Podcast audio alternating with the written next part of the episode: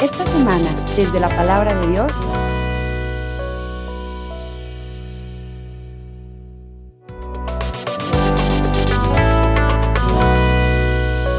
¿Qué tal queridos hermanos? Qué gusto saludarlos.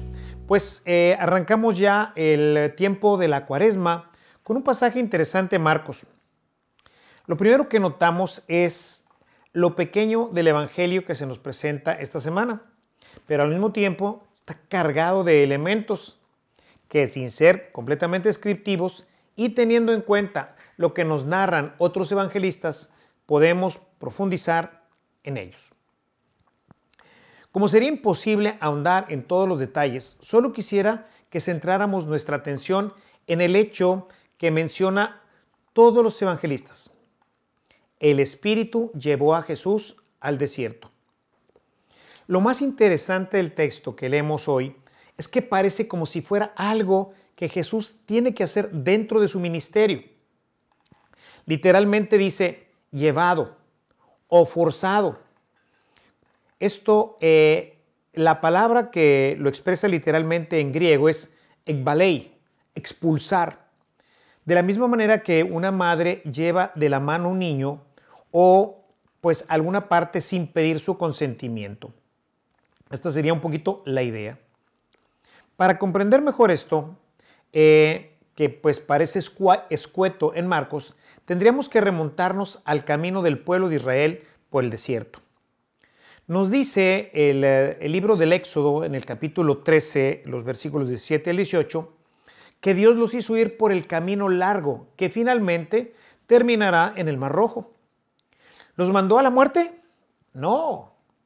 Fueron por ahí para tres cosas esencialmente. Uno, para aprender a luchar contra sus enemigos. Dos, para que no tuvieran la tentación regresar a las ollas de carne de Egipto.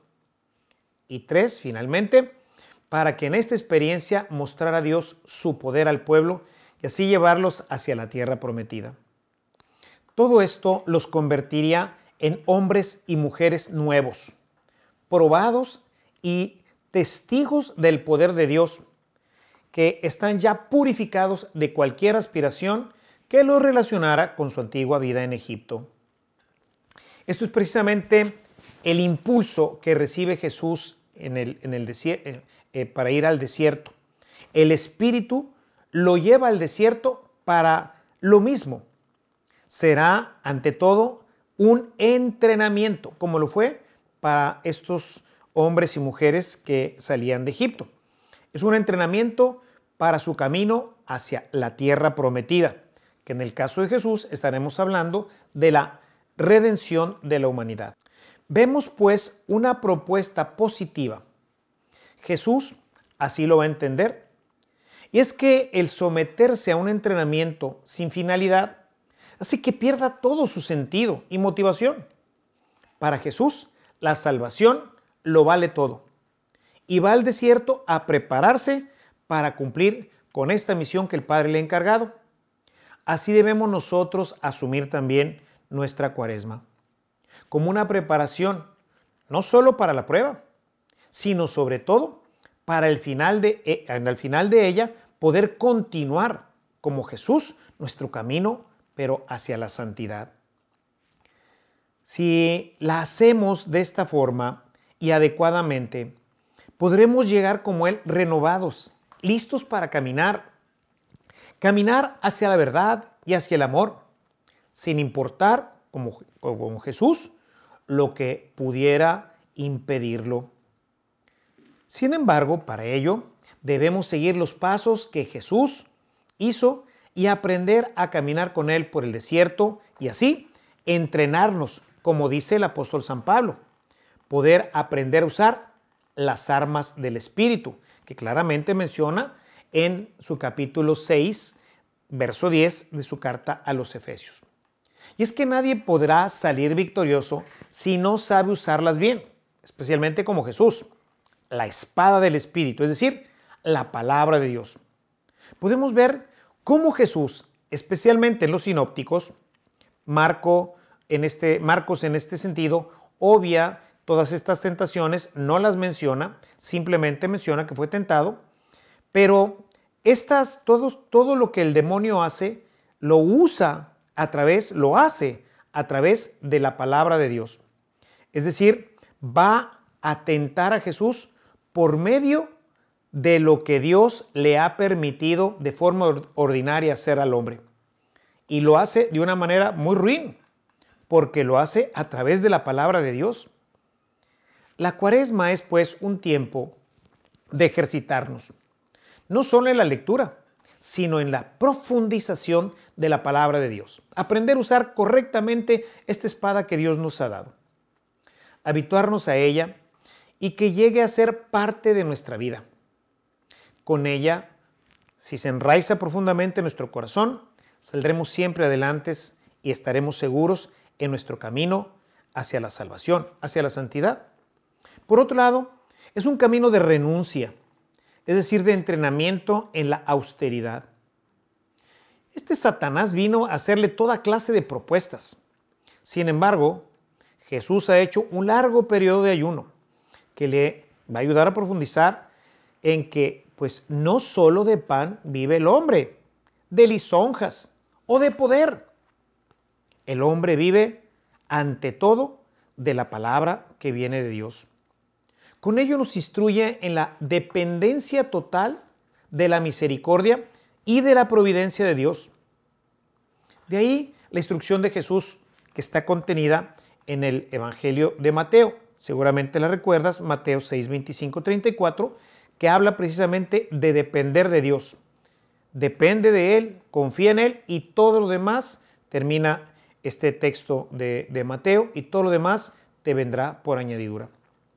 Por otro, por otro lado, Dios le hace entender en este camino que su vida será dura, sobre todo como fue para el pueblo en su ida hacia la tierra prometida. Será pues un camino que es difícil y que además no acepta regreso.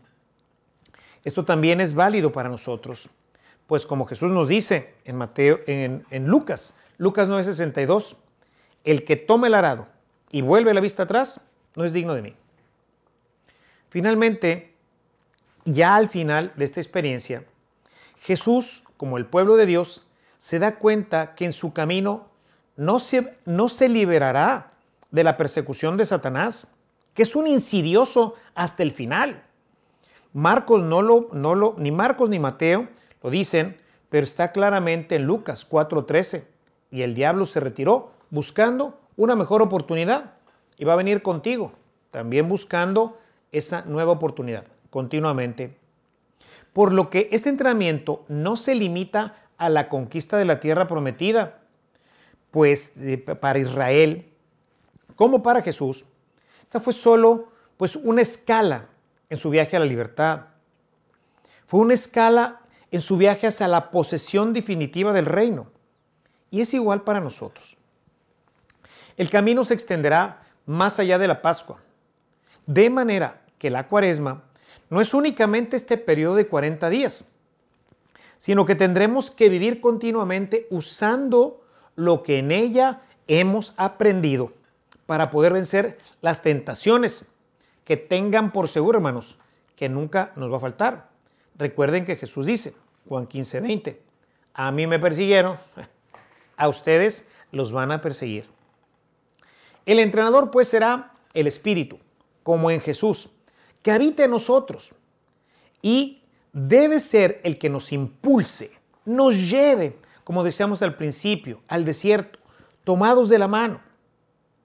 Que sea Él quien nos introduzca en la cuaresma para con su ayuda ejercitarnos en todo y salir al final hombres y mujeres nuevos, listos para continuar nuestro camino hacia la vida perfecta. Pues que el Señor te acompañe, nos acompañe y podamos nosotros vivir una experiencia de cuaresma que no termine en la cuaresma, sino que sea un entrenamiento para que nuestra vida llegue a ser perfecta. Gracias, nos vemos en nuestra próxima mili. Hasta pronto.